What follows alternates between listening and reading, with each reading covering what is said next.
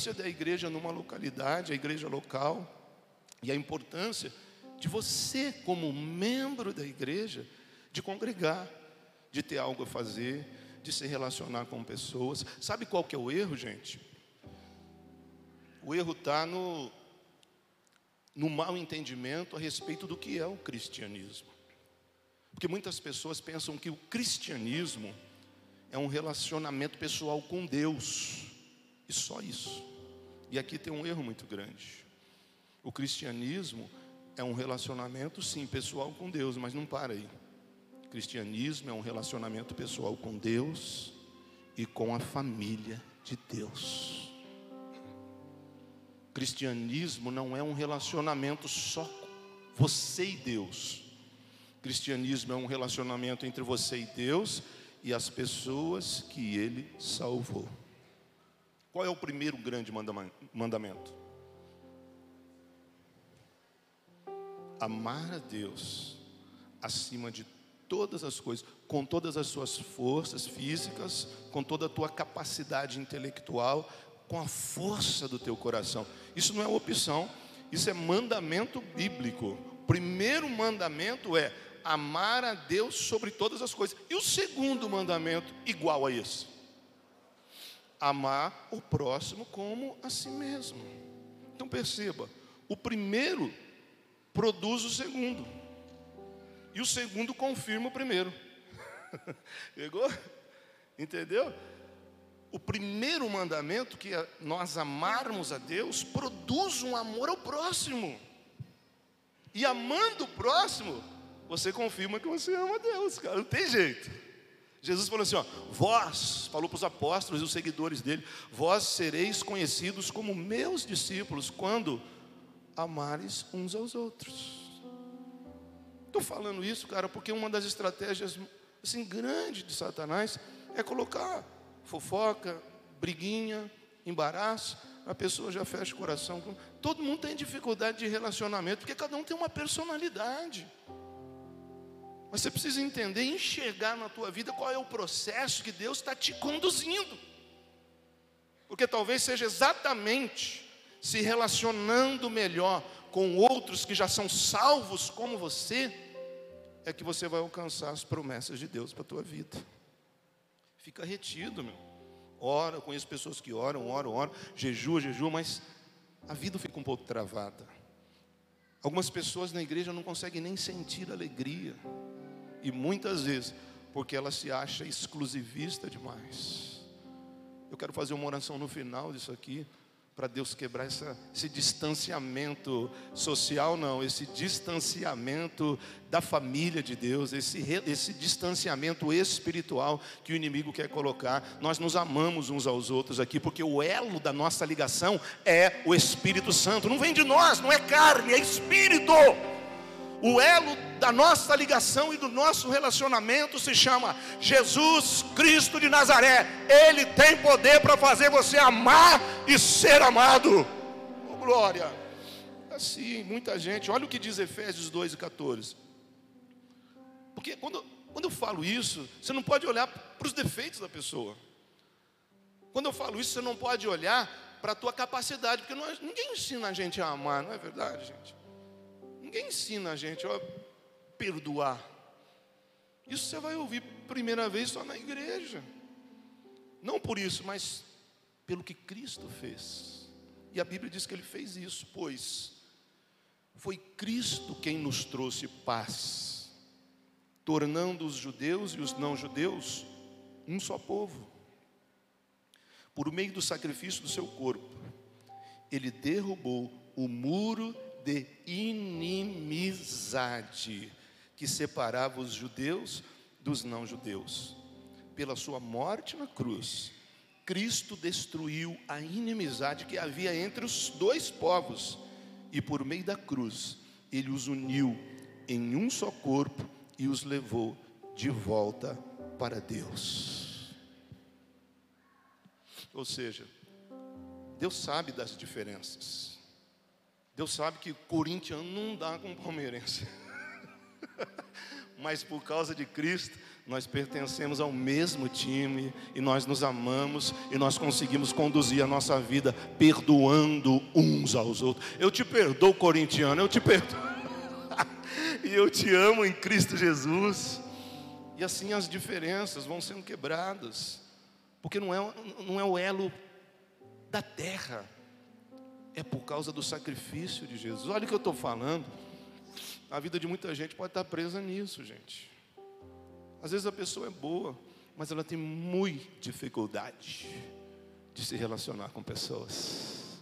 E eu peço que o Espírito Santo tire essa venda dos teus olhos hoje, do teu coração, e você possa entender que Jesus veio não por coisas, mas por pessoas. E a missão mais importante da igreja é alcançar pessoas, senão ela não pode ser igreja.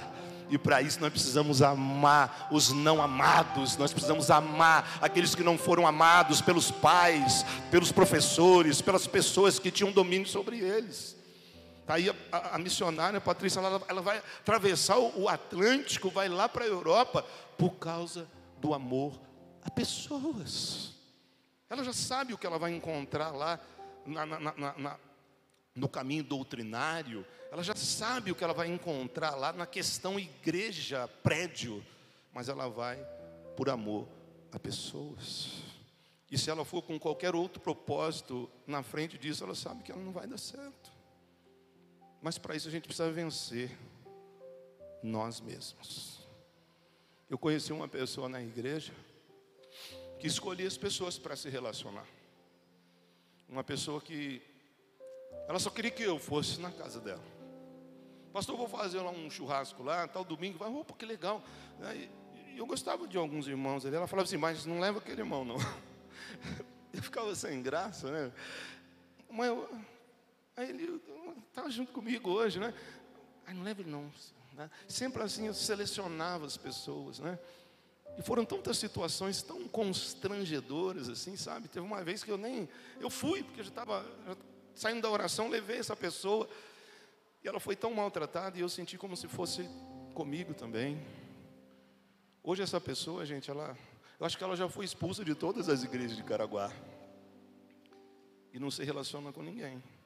Só para mim essa pessoa pediu perdão umas 15 vezes, mais ou menos. Aí eu vou falar para ela ainda, falei, enquanto você mudar o teu coração e amar pessoas, você não vai ser, receber essa cura e nem a promessa de Deus poderá ser realizada na tua vida. Você pensa que Deus não sabe ou que Deus permite você escolher o tipo de pessoas que você vai se relacionar? Só você perguntar para um líder de célula aí se ele quiser selecionar pessoas para ir na célula dele, se ele vai conseguir liderar. Vai ter que engolir o que Deus mandar, né? E, às vezes só vai coisa, né? E fazer célula é um desafio. Porque se funcionar como igreja, ficar esperando aqui, ah, que mandar entrou aqui, então pisou no nosso território, vai ter que ouvir. Agora você ir lá, você entrar no território do, do inimigo e falar do amor de Jesus, é só para quem nasceu de novo mesmo. É só para quem está enxergando qual é o verdadeiro propósito de igreja. Por isso que dá trabalho. Tudo isso aqui hoje, quase 500 pessoas aqui, tem um, tem um sacrifício por trás. Nós estamos hoje na metade dos 40 dias de jejum. E não é só isso.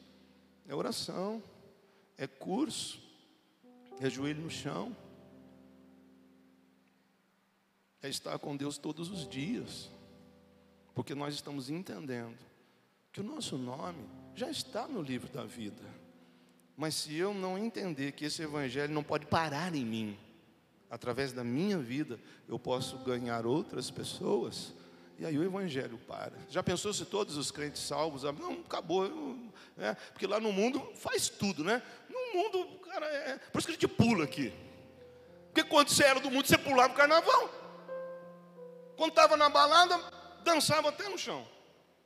Agora vem aqui, ai, ai, aí pula muito, dança bate. Sabe por quê? Porque nós dançamos para o Rei Jesus, para o Rei da Glória. Não é o diabo que merece adoração, é Jesus que merece adoração.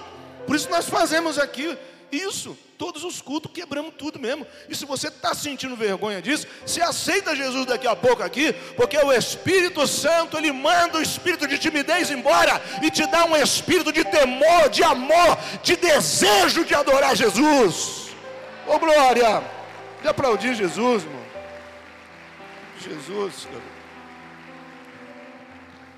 Então é importante saber disso que a igreja é uma junção de pessoas diferentes.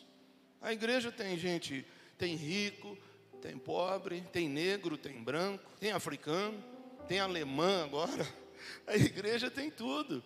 Tem corintiano, infelizmente, meu Deus.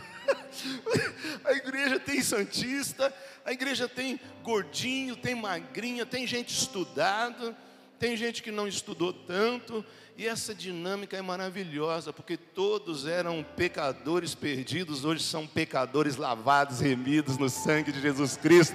E hoje, com todas essas diferenças, nós conseguimos provar que Jesus está no nosso meio, sabe de que forma? Amando uns aos outros. Então o segredo está nessa diferença. Poxa, mas eu sou diferente. Mas Jesus te ama assim, cara. O que nós sentimos na igreja, nós não sentimos em lugar nenhum do mundo. Eu fui com vontade de beijar o Beto, o, o, o Leandro, o Muquinha, o Zaqueuzinho, olha lá o tamanhozinho dele no banquinho. A gente fica com vontade. Quando a gente está no começo do culto aqui, mas sai um, um, um, poder, uma unção espiritual tão gostosa daqui, gente. Eu falo, o Beto falou, pastor, hoje eu vou tocar guitarra lá embaixo. Eu falei, Beto, desce só metade. Fica ali em cima, porque a turma está com desejo de adorar Jesus. E esse sentimento, gente, não é porque a gente quer fazer graça, é algo que brota do coração da gente. Um sentimento desse você não sente lá no seu serviço. Um sentimento gostoso que a gente fala, ah, sei lá o que é arrepio, porque essas coisas espirituais não dá para você explicar. Mas que tem algo muito gostoso que só acontece na igreja, tem e tem muito gostoso. Sabe o que é isso? É a presença manifesta do Espírito Santo no nosso meio. Lá no serviço você pode orar. Ué, você vai sentir isso aqui que você sente dentro do bar? Eu também não fui crente, eu não nasci crente, eu conheço o mundo. Lá, gente, por isso, vai num show ali na praça, ali um show de um grupo de musical que você gosta. Então você ouve uma música bonita, às vezes fica até emocionado, né? Porque a música do mundo ela atinge até a tua alma só. Aí a gente chora, abraça, né? Tem gente que até beija aí por aí, né? Eu não posso falar do Gilmar que fazia isso aí lá atrás, lá, né? Meu? Ele, ah, eu te amo, pá. Mas daqui para lá não vou, né? Mas no outro dia, a gente sente aquela emoção. No outro dia está pecando do mesmo jeito, porque aquela música só atingiu a alma. Agora, a música que se canta aqui na igreja, seja pula-pula ou mais tranquilo, ela vai além da alma ela entra na dimensão do Espírito. E quando você pula, quando você ergue as mãos, quando você adora, você não só chora e sente emoção, mas você é liberto, você é curado, você sente a presença de Deus. No outro dia você já, mas não é que eu não estou com vontade de fumar? Mas não é que eu não estou sentindo mais aquela vontade de usar droga? Isso é a dinâmica que acontece só na igreja, porque a tua palavra está dizendo, e nós lemos isso aqui: o Espírito do Senhor diz às igrejas. Só aqui que acontecem essas coisas. Então, como que vai ficar sem igreja? Então, não se pode dizer que alguém é cristão se ela não vive no ambiente igreja. Desculpa te decepcionar tanto hoje. Que Jesus escolheu assim. Ele veio, confirmou todo o Velho Testamento, todas as profecias até ali, e fundou a igreja. Salvou o mundo. E passou essa responsabilidade para a igreja. A nossa missão é ganhar as pessoas por aqui. A nossa missão é dar continuidade a isso. O que nós fazemos, você como cristão, você precisa entender algumas coisas. Quem é cristão? Qual é a diferença de uma pessoa cristã e não cristã? O cristão é uma pessoa que entendeu que ele está salvo, não pelo que ele faz, mas pelo que Cristo fez na vida dele. E no arrependimento dele, ele está lavado com o sangue de Cristo, está com o nome no livro da vida e hoje ele está salvo. Isso aqui é um cristão. Um cristão é uma pessoa que entendeu que ele estava levando a vida dele errada, que ele estava adorando coisas e não a Deus. É aquela pessoa que, que antigamente ele adorava o trabalho e não conseguia adorar a Deus. Será que para alguém o trabalho é mais importante que Deus? E as pessoas falam: não, jamais, eu amo Deus mas não vem para a casa de Deus. E passa 12 horas por dia no trabalho, mas não vem uma hora na semana na igreja. Como é cristão?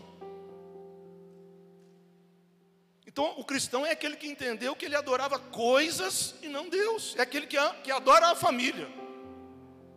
E o nosso Deus ele é tão sábio que ele já deixou tudo isso escrito.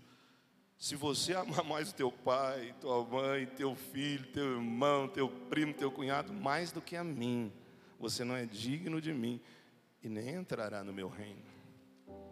Então o cristão é que ele deixa claro uma coisa: Jesus é a coisa mais importante na minha vida. Isso é ser cristão, cara. É você definir não só por palavras, mas por atitudes.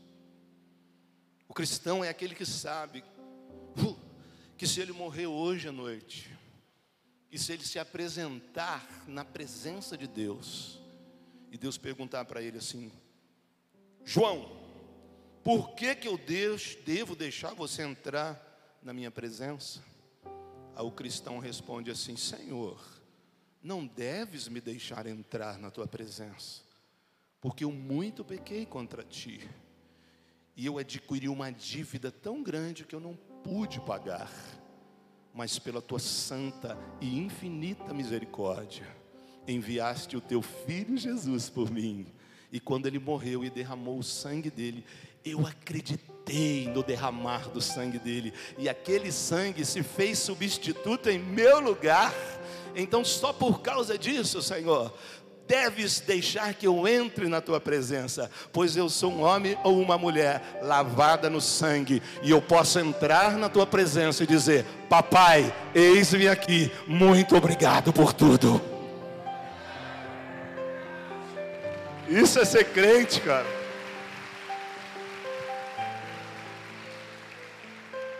Isso é ser crente, ou seja, saber quem você é diante de Deus. O crente é aquele que sabe que ele vai ser justificado no dia do julgamento diante de Deus por causa do que Jesus Cristo fez. O crente é aquele que não tem medo da morte. O crente é aquele que não perde um culto. Eu falo, eu vou lá para frente adorar o meu Deus. o crente é aquele que deixa bem claro na vida dele que Jesus é o mais importante de tudo. Por favor, entenda isso hoje. Não era para nós estarmos aqui. E o que me fez ficar aqui é óbvio que foi Deus, mas linkado com a igreja. Se eu não tivesse numa igreja, por mais que Deus tivesse um plano na minha vida, eu não poderia estar aqui hoje. Ah, você não me conheceu, você não sabe da minha história. Tudo que a gente sabe hoje, nós sabemos porque nós estamos linkados, nós pertencemos a uma igreja. Nossa vida era terrível, né, Gilmar? Eu todo, toda vez eu faço essa pergunta para o Gilmar. Gilmar, se nós não fôssemos crentes hoje, onde nós estaríamos? Onde estão os nossos amigos, gente? Olha, nenhum. E olha que eu fui bem conhecido nesta cidade. Nenhum, Marcelo, eu consigo ver que está bem hoje. Pode estar bem, sim, talvez até um pouco financeiramente, mas isso não é garantia de sucesso eterno. Só isso nós não podemos dizer como garantia de sucesso. E a gente não podia. Né? Era, era, impossível entrar numa igreja, porque eu não queria. Eu queria cervejada, né? queria pagode, aprendi a tocar cavaquinho lá no mundo. Eu queria aquilo, né? usar drogas, sair. Isso eu achava que aquilo era festa. Mas eu descobri que aquilo lá nunca satisfez as exigências da minha alma. Na igreja eu descobri que existe um vazio dentro de nós, que nem dinheiro, que nem droga, que nem sexo, que nada pode suprir, nada pode satisfazer. Mas quando eu entrei na igreja não precisou acontecer nada. Aquele vazio foi preenchido. Falei assim: ó, eu não preciso de nada mais. Parece que eu já tenho tudo, porque a presença de Deus está na minha vida. Só na igreja. E aí um dia alguém, meu, vamos para a igreja, Ronaldo, e minha vida não estava dando certo. Aí eu, poxa, as coisas, não sei o que acontecia. Aí teve um dia que não deu para fugir dele. Falei, eu vou precisar ir na igreja hoje, meu Deus. Aí juntou eu, minha esposa, colocamos minha filha no meio da gente, assim, que só tinha uma moto. Vamos para a igreja. Aí eu entrei numa igreja, igual aquela que você viu, difícil, viu? Corim de fogo, tal, não pode adorar, tudo sentado, mas a palavra de Deus diz que para para a alma, quando ela está amarga, para a alma sedenta, até o amargo é doce, né? Qualquer coisa estava bom para mim. Eu estava sofrendo tanto no mundo, tinha emprego, tinha família, tinha casa, tinha carro, mas não tinha o mais importante. E aí, né, fiquei morrendo de vergonha. No final, o pastor fez um apelo. Eu falei, não vou, não vou. E quando eu dei conta, eu já estava aceitando Jesus lá. Aceitei Jesus, aceitei Jesus, sabe? sabe? Saiu um peso, né? Eu venho do Espiritismo, irmão, tá, tá carregado, né? Deus teve misericórdia de mim que eu não caí demoniado, eu sei que eu fui liberto. sei que saiu bastante coisa lá, né? Aí eu eh, continuei, sabe? Uma pessoa que vem na igreja, continuei lá, bebendo, fazendo tudo. Aí uma noite, hein, Gilmar? 24 de setembro de 1989. Eita data, viu? Aí o Gilmar me levou para tomar cerveja de novo. Mas aquele dia Deus tinha marcado. O Gilmar só arrumou a fogueira do pulou fora. Eu fiquei com uma galera que eu nem sei quem era. E às três horas da manhã não tinha mais nada em Caraguá. Eu falava, vamos lá para São Sebastião já. Olha isso, gente. Chovendo perdi o controle do carro, no curva, e lá no quilômetro 116, no lugar mais alto, lá onde tem a torrinha da Sabesp, lá, no ponto mais alto entre Caraguá e Ubatuba, depois que sofri o acidente, colocaram uma defesa lá, mas antes não tinha. Eu passei direto na curva, caiu 80 metros, mano, na costeira mesmo. Tudo sem cinto. Então, naquele acidente, eu fui jogado para fora do carro junto com a pessoa que estava comigo. E o carro, pá, caiu em cima de nós. E eu parei na fenda da rocha. Tinha uma pedra assim, com cavada, eu caí ali, o carro caiu em cima. E caiu em cima do rapaz também, que ficou na reta, na rocha. Então ele morreu na hora, ele pá, esmagou assim. E eu fiquei duas horas pedindo socorro ali. Ó. Senhor, me ajuda. Aí você quer converter, né? Mas eu não queria, não queria não. E é né, aquela, aquele filminho passa na mente. Eu sabia o que eu tinha que fazer, mas eu não queria largar o osso do pecado. Falei, mas eu não quero parar de jogar bola, eu não quero parar de. Eu não quero parar. E aí eu fiz uma oração lá. Tinha vindo na igreja, não sabia nada, não era batizado, aceitei Jesus. Para Deus valeu aquilo. Aí eu falei, ah, Ai, tá bom, Senhor. Oh, se o Senhor é Deus mesmo, aquela oração de desespero de quem não entende nada, né? Mas vale. Se o Senhor existe mesmo, se o Senhor é esse Deus dos crentes que eu ouvi lá, se o Senhor me tirar daqui, eu vou ser o maior crente que Caraguá já viu. Por que, que eu falei isso? Deus gostou. Se, se, se, o Senhor me tirar, gritava assim, porque ninguém viu, caí lá embaixo, de noite, chovendo, escurão, socorro. Pensei que eu tivesse esmagado. Falei, pô, se eu sair daqui tá bom, né? Acho que eu não vou jogar bola, não vou correr, não vou conseguir nem andar, porque eu devo estar todo quebrado. Não estava vendo nada, só o cheiro de gasolina e ferro quente. E a pessoa morta do lado. Senhor, me tira daqui que eu vou te servir. Ah, quando eu falei isso, já assim, nem cinco minutos passou, já chegou o bombeiro ali. Ah, oh, Ronaldo, tal, tal. E aí, quando eles removeram o carro, eu não tinha nada, mas nenhuma gota de sangue. Eu saí, eles me tiraram na maca, né? Mas eu podia sair andando. Eu falei, não, Deus, agora eu tenho que ir para a igreja então. É como se Deus tivesse assim, ó. Tua última chance, cara. Eu já tinha 31 anos. Chega de pecado. Eu te trouxe para Caraguá. Chega. Né? E teve uma luta espiritual que Deus me revelou numa oração depois. Que o diabo fala, o diabo ele entra na presença de Deus para nos acusar. E o diabo estava diante de Deus, deixa eu levar um Ronaldo. Ele é meu. Isso aí não vale nada. É um polícia sem vergonha. Esse é um bandido de carteirinha. Deixa eu. Aí, tava aí a verdade. Ele bebe, ele é mentiroso, ele não paga as contas, ele não vale nada. Né? O diabo descascou assim, ó. E Deus olhou para ele e falou assim: não. Ele é pastor e vai ganhar muita alma para mim nesse lugar. Só Deus, só Deus para fazer isso, porque ninguém acreditava em mim. E quando eu saí de lá, eu usava droga, eu bebia, eu era um, o mais vil pecador. Ninguém precisou orar por mim. Eu dei a minha palavra para Deus naquele buraco. Eu falei: se o Senhor me tirar daqui, eu vou entrar na primeira igreja, vou entregar minha vida, eu vou ser crente de verdade. Nunca ninguém precisou orar para mim para me libertar. Eu sabia que eu precisava de libertação.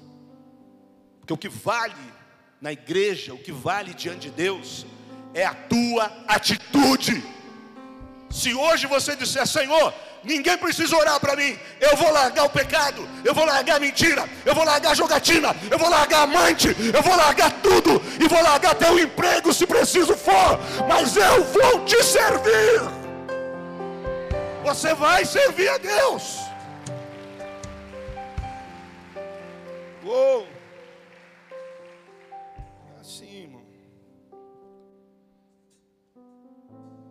Tudo aquilo foi, foi acontecendo. Ninguém precisou, cara. Foi fácil? Não. Passei por provas. Como? Porque o que eu aprendi até ali foi só coisa do mundo. Só malícia. Como que vai chegar num lugar agora e como que como que vai sair de mim perdão? Como que vai sair de mim oração? Não. Eu aprendi tudo isso no ambiente da igreja. Fiquei na igreja. Difícil, irmão. Aí eu falei, eu vou na igreja. Fiquei de cama só com dor. Quinta de madrugada para sexta, sexto dia inteiro, sábado, domingo não consegui também, tudo inchado. Na segunda eu fui para a igreja assim, ó. Assembleião. Eu achei que era culto, não sabia de nada. Era culto do circo de oração. Só tinha jovem, de, a mais novinha de 80 anos. Entrei nesse ambiente mas estava tão desesperado por Deus, querendo fazer alguma coisa para Deus. Falei, é, é aqui mesmo. Sentei lá atrás, as ah, dez veinhas lá, e pai, pai, põe a mão na minha cabeça, mas faz o que vocês quiserem, eu quero Jesus. Eu no meio, aceitei Jesus de novo. Eu vou aceitar Jesus, aceitei Jesus. Orou pela minha perna, saiu toda a dor na hora, vim embora chorando, cara. Isso faz 23 anos, vai fazer 23 anos. Nunca desviei e jamais vou desviar, não é porque eu sou forte, não, porque eu dependo de Jesus todos os dias da minha vida. Estou aqui. E aí, num ambiente de igreja, eu só tinha uma camisa, porque eu tinha que trocar minha roupa. Coitada da minha mulher. Não tinha saia. Orei um ano para levar minha esposa para a igreja, que também. O difícil, rapaz, não é o pecador aceitar Jesus. O difícil é a pessoa que acha que não tem pecado. Que eu entendi que eu estava perdido e precisava de um Salvador. Eu entendi, falei, eu não valho nada. Eu vou, porque eu sou assim, eu sou preto no branco mesmo. É ali, não, é, é, escrito na tua Bíblia, irmão, faz isso aí que vai dar certo. Agora, depois, encontrei uma briga dentro de casa, porque minha mulher falava assim: não, quem não vale nada é você. E eu nunca fiz nada de errado. Olha o cigarrão, sabe? eu não fiz nada, nunca vi nada de errado. Ela e a Jane fumando. Ah, está lá. Falei, puxa vida agora, meu. Aí eu, eu ia lá, né? Na igreja, e, e as irmãs falavam, o irmão é casado? Eu falei, sou. Cadê sua mulher? Ela não quer vir para a igreja. Então ora por ela lá. Ora por ela, você põe a mão lá na cabeça dela, fala assim, Senhor, o Senhor recolhe ela, o Senhor salva ela. Assim, uma perigosa na igreja.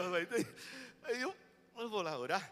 Eu esperava ela dormir. E, ah, Senhor, Recolhe não, Senhor. Salva ela. Salva. Essa mulher revirava a noite inteira. Eu falo para ela, é verdade? É, eu estava libertando, sei lá. E ficou um ano nessa luta. E a gente tinha uma comunhão, né? Acabava o culto, a gente ia tomar um café no lugar, chegava quase 11, ela tá lá, ela é a Jane, assim, ó. Essa Jane também não valia nada. Rapaz, que coisa, mano. Essa mulher me tirou, ó. Olha lá, olha lá. Onde já se viu 11 horas dando o quê? Crente?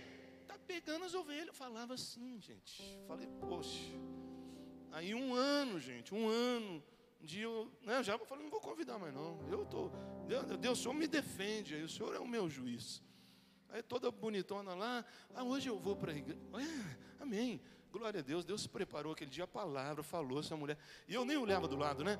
Que eu, aquela palavra não era para mim. Eu falei, ixi, não vai voltar nunca mais, cara. Eu orei um ano. Então, quando eu olhei, ela chorando. Chorando, e alguém lá fez o apelo, aceitar Jesus. Aí ela foi lá, aceitou Jesus. Eu falei, poxa, glória a Deus, bração. Não, nós vamos ser crente, meu amor, nós vamos ser crente agora. E começamos a nossa caminhada com Deus assim. Mas no segundo culto, a gente não tinha, a gente não tinha muito dinheiro, não tinha roupa de crente. Eu ia ainda para a igreja com calça jeans rasgada. Você já usava aquilo já? Minhas roupas tudo de boy. E a minha mulher não tinha roupa. E ela foi de calça comprida. Aí no, prim... segundo culto ou terceiro que ela foi, tudo gostoso, a gente começando a se inteirar, não sabia nada de crente, estava aceitando qualquer coisa, ai que bom, não quero mais o mundo não, gostoso, eu vou ficar aqui. Aí acabou o culto, uma irmãs daquelas, sabe aquelas irmãs que tem, sabe assim, tipo Solange, assim, tem um coquinho assim, uma rada, aquilo é um chicote que tem escondido ali, assim, e uma língua que está na sala e pode passar lá na cozinha, assim, ó, para lamber as coisas na cozinha. Ah, é verdade, irmão. Eu, sim, nós, nós sepultamos a religiosidade aqui, porque isso só atrapalhou a nossa vida. Só atrapalhou. Não ganha ninguém, mas tira os outros da igreja com uma facilidade. E aí encontrou minha mulher toda contente, meu Deus do céu, ali no corredor da igreja. Falei, irmã, você mora onde? Aí fez aquela entrevistinha assim do capeta ali, rapidinho, tá, tá. Aí, é, é porque você não venha mais na igreja de calça de, diante de Deus, irmão, estou no altar. Você não pode vir na igreja de, de calça. Aí, rapaz. Aí eu vi que eu estava convertido mesmo. Se bem que ela não me falou. E aí nós vamos embora, né? Aí no outro culto, ué, você não vai? Ah, não vou mais não. Ué, por quê? Oh meu Deus, o que aconteceu? Mas já desistiu, nem começamos. Daí ela falou para mim, ah, rapaz, vou pegar aquela irmã na saída do culto hoje. E aí foi mais um mês, mais ou menos, assim, de oração. Falei com o pastor, ô pastor, aconteceu isso daí. Ele falou, irmão, desculpa, essas irmãs aí, nada tá bom para elas. Fala para tua mulher, não liga para isso, não. Isso aí vai morrer logo, ela já está com 90. Deixa aí, ora para ela. Eu acho que até hoje não morreu, rapaz. Falou, o pastor falou, falou, não, irmão, fala para ela vir, assim, que nem eu aguento essas irmãs. Isso aí não é ciclo de oração, né? isso é ciclo de confusão. Então, aquela caixinha de oração dela está vazia, ninguém pede oração para ela, porque é só ela ora aqui e fala mal ali. E aí consegui convencer minha esposa e as coisas foram acontecendo. Aí eu só tinha uma camisa cor-de-rosa e ela só tinha uma saia marrom, ganhada ainda, que tinha que mudar as roupas. E depois, num culto que nós fomos assim, lá no Jaraguazinho, eu já queria cantar, né? Eu já cantava lá, solava os hinos, tudo. E aí, um pastor pregando, eu lá no fundão assim da igreja, né? Ele falou: Ei, você aí de camisa cor-de-rosa, claro que era eu, né? você fica em pé aí.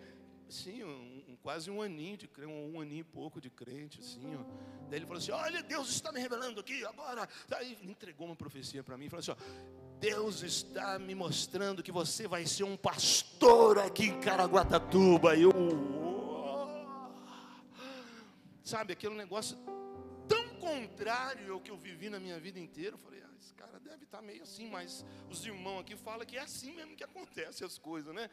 Aí os irmãos vinham, você vai ser pastor. Não, nunca neguei o que Deus falou. Eu não, não faço igual a gente fala. Imagina, eu não. Eu falei, eu quero isso mesmo. Sei lá como vai ser. Eu não sei pregar, eu não sei falar. Eu morro de vergonha de falar para três pessoas, sei lá.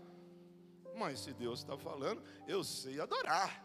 Eu não tenho nenhum problema de pegar um violão e cantar, mas pregar, dirigir. E isso aconteceu num ambiente de igreja. Porque se eu não estivesse na igreja, eu não ouviria a profecia. E eu não ouvindo a profecia, a profecia não aconteceria. Ou seja, a história é muito longa, mas hoje nós vemos o que Deus faz em Caraguatatuba e faz na vida de alguém que fala: Eis-me aqui, Senhor. Sou cristão porque sei a minha posição diante de ti, diante do diabo e diante do mundo. E isso ninguém vai roubar de mim. Eu tenho uma coisa comigo, eu sei o buraco que Deus me tirou. Por isso, gente, às vezes as pessoas falam: "O pastor é muito, não sou exigente não". É porque eu tenho medo do diabo colocar você dentro daquele buraco de novo, porque ele tem uma missão, é derrubar o crente, mas a igreja tem uma missão, é colocar o diabo no lugar dele, que é debaixo da sola do pé da igreja. Em o nome de Jesus, tu vai ser liberto esse ano, em nome de Jesus. Tudo que você pôr as mãos como filho de Deus, como cristão, Deus vai consolidar, porque a igreja nasceu para ser vitoriosa e não fracassada. Hoje é o seu dia, em nome de Jesus. Vamos ficar em pé, vamos orar, gente. Oh, meu Deus. Oh, meu Deus, nós te adoramos, Senhor. Em nome de Jesus, meu Deus. Em nome de Jesus. E para terminar tudo, gente, você não pode dizer que você é cristão. Música